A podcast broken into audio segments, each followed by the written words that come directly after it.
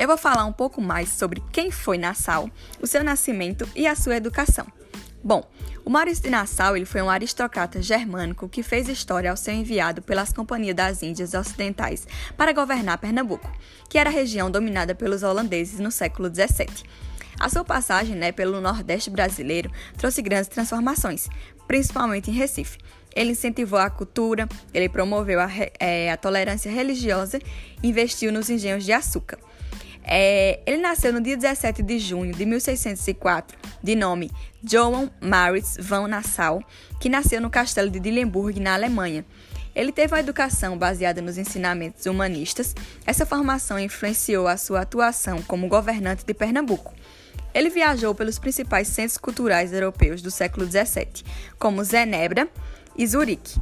Aos 15 anos, o Nassau ele teve que retornar para Dillenburg, a sua cidade natal, porque a sua família não tinha mais condições financeiras de manter os seus estudos longe de casa.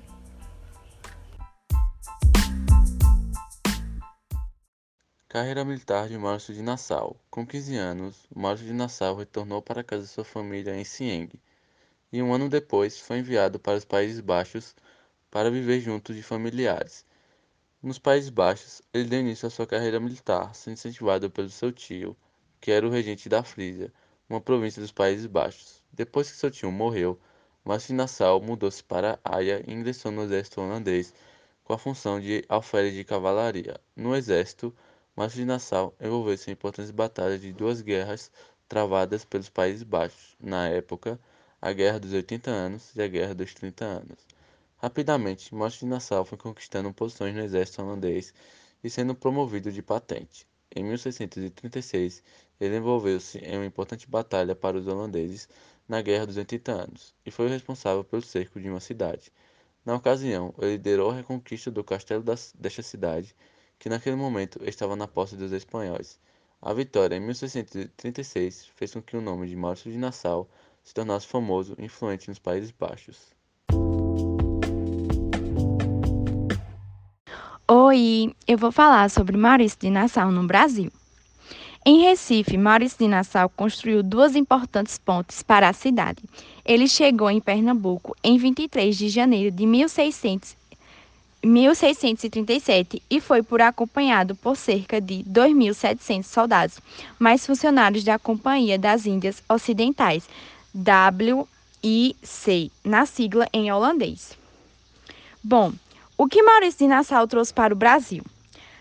Ele promoveu obras para incentivar a urbanização da colônia holandesa, incentivou as artes e a ciência na região, construiu biblioteca e observatório astronômico, o primeiro das Américas. Construiu pontes importantes em Recife e ordenou a construção de um jardim botânico com plantas e animais raros.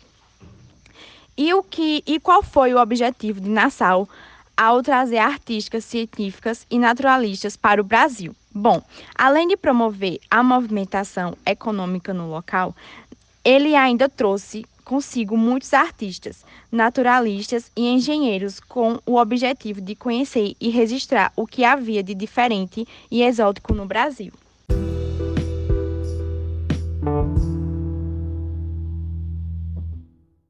Maurício de Nassau retornou para a Europa por decisão da Companhia das Índias Ocidentais, a empresa que o trouxe para cá, por conta do endividamento dessa e por desentendimentos com Nassau. Em 1643, uma ordem vinda diretamente da Holanda demitiu Nassau de suas funções e determinou que ele retornasse para a Europa. Em maio daquele ano, ele embarcou para retornar à Holanda, levando consigo uma grande coleção de animais empalhados, artefatos, obras de artes e etc. O retorno de Nassau marcou também o início do declínio da colônia holandesa, e em 1654 os portugueses reconquistaram Pernambuco.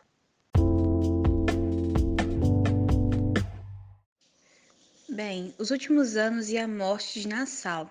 Nassau ele voltou para a Europa e foi nomeado general de brigada. Ele foi também nomeado como príncipe de Sacro Império Germânico. Agora enfrentou batalhas contra franceses e espanhóis, retomando a sua carreira militar. No entanto, ele não queria deixar esquecida a sua passagem pelo Brasil e encarregou Gaspar Barleus para escrever sobre o período em que governou Pernambuco.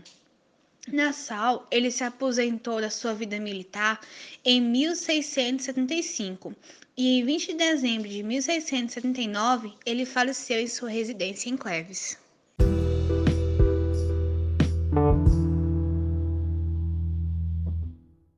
Eu vou falar algumas homenagens feitas a Maurício de Nassau. Bom, aqui em Caruaru, né, tem um bairro chamado Maurício de Nassau. Ele é um bairro muito populoso e famoso que onde a maioria das pessoas são de classe alta. Tem a faculdade Uninassau, que ela é homenagem para o Maurício Nassau, é uma boa instituição para quem deseja cursar. Tem a Ponte Maurício Nassau, que fica localizada na cidade do Recife e interliga os bairros do Recife e Santo Antônio, e foi a primeira ponte de grande porte do Brasil. Tem também a estátua Maurício Nassau, fica localizada na Rocheira, principal ponto turístico de Penedo, como homenagem ao conde holandês Maurício Nassau, que foi responsável pela construção. A ponte recebeu o nome de Forte Maurício do Penedo.